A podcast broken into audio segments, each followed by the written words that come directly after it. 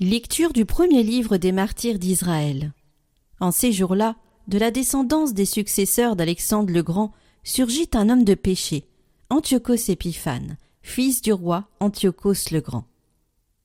Il avait séjourné à Rome comme otage, et il devint roi en l'année 137 de l'Empire grec.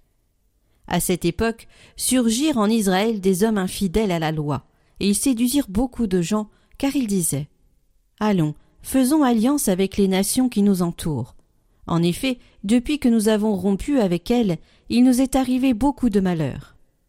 Ce langage parut judicieux, et quelques-uns dans le peuple s'empressèrent d'aller trouver le roi. Celui-ci leur permit d'adopter les usages des nations. Ils construisirent un gymnase à Jérusalem, selon la coutume des nations. Ils effacèrent les traces de leur circoncision, renièrent l'alliance sainte, s'associèrent aux gens des nations et se vendirent pour faire le mal. Le roi Antiochos prescrivit à tous les habitants de son royaume de ne faire désormais qu'un seul peuple et d'abandonner leurs coutumes particulières. Toutes les nations païennes se conformèrent à cet ordre. En Israël, beaucoup suivirent volontiers la religion du roi, offrirent des sacrifices aux idoles et profanèrent le sabbat. Le quinzième jour du neuvième mois, en l'année 145, Antiochos s'éleva sur l'autel des sacrifices, l'abomination de la désolation, et dans les villes de Juda autour de Jérusalem, ses partisans élevèrent des autels païens. Ils brûlèrent de l'encens aux portes des maisons et sur les places. Tous les livres de la loi qu'ils découvraient, ils les jetaient au feu après les avoir lacérés. Si l'on découvrait chez quelqu'un un livre de l'Alliance, si quelqu'un se conformait à la loi, le décret du roi les faisait mettre à mort. Cependant, beaucoup en Israël résistèrent et eurent le courage de ne manger aucun aliment impur. Ils acceptèrent de mourir pour ne pas être souillés par ce qu'ils mangeaient, et pour ne pas profaner l'alliance sainte.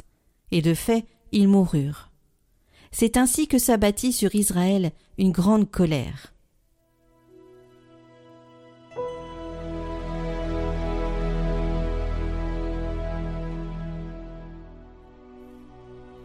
Fais-moi vivre, Seigneur, que je garde ta loi.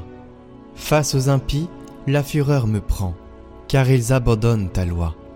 Les pièges de l'impie m'environnent, je n'oublie pas ta loi. Rachète-moi de l'oppression des hommes, que j'observe tes préceptes. Ceux qui poursuivent le mal s'approchent, ils s'éloignent de ta loi. Le salut s'éloigne des impies qui ne cherchent pas tes commandements. J'ai vu les renégats, ils me répugnent, car ils ignorent ta promesse. Fais-moi vivre, Seigneur, que je garde ta loi.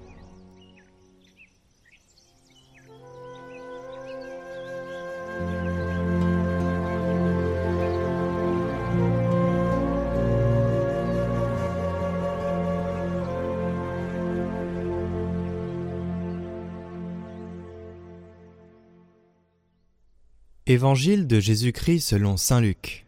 Alors que Jésus approchait de Jéricho, un aveugle mendiait, assis au bord de la route. Entendant la foule passer devant lui, il s'informa de ce qu'il y avait. On lui apprit que c'était Jésus le Nazaréen qui passait. Il s'écria Jésus, fils de David, prends pitié de moi. Ceux qui marchaient en tête le rabouraient pour le faire taire, mais lui criait de plus belle. Fils de David, prends pitié de moi. Jésus s'arrêta et il ordonna qu'on le lui amène. Quand il se fut approché, Jésus lui demanda Que veux-tu que je fasse pour toi? Il répondit Seigneur, que je retrouve la vue. Et Jésus lui dit Retrouve la vue, ta foi t'a sauvé. À l'instant même, il retrouva la vue, et il suivait Jésus en rendant gloire à Dieu. Et tout le peuple voyant cela, adressa une louange à Dieu.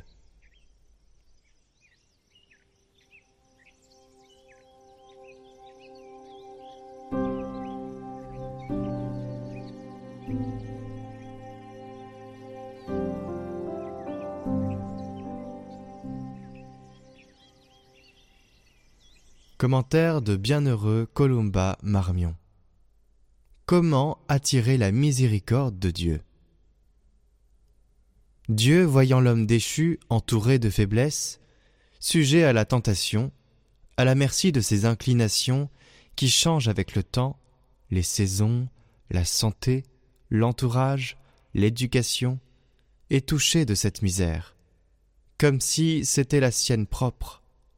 Ce mouvement divin qui incline le Seigneur vers notre misère pour la soulager, c'est la miséricorde.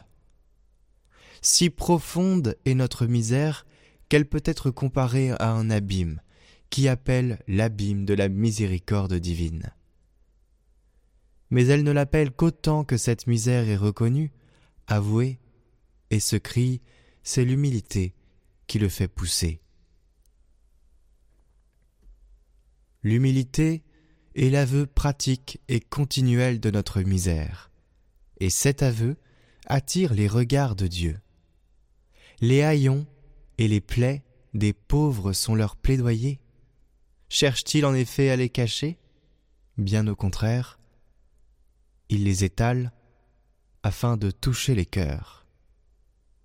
De même, nous ne devons pas chercher à éblouir Dieu par notre perfection, mais plutôt à attirer sa miséricorde par l'aveu de notre faiblesse. Chacun de nous a une somme de misère suffisante pour attirer le regard miséricordieux de notre Dieu. Ne sommes-nous pas tous comme ce pauvre voyageur gisant sur la route de Jéricho, dépouillé de ses vêtements couverts de plaies? C'est une excellente prière que de montrer à notre Seigneur toutes nos misères, toutes les laideurs qui défigurent encore notre âme. Ô mon Dieu, voilà cette âme que vous avez créée, rachetée, voyez combien elle a été déformée, combien elle est remplie d'inclinations qui déplaisent à vos regards. Ayez pitié. Cette prière-là va droit au cœur du Christ.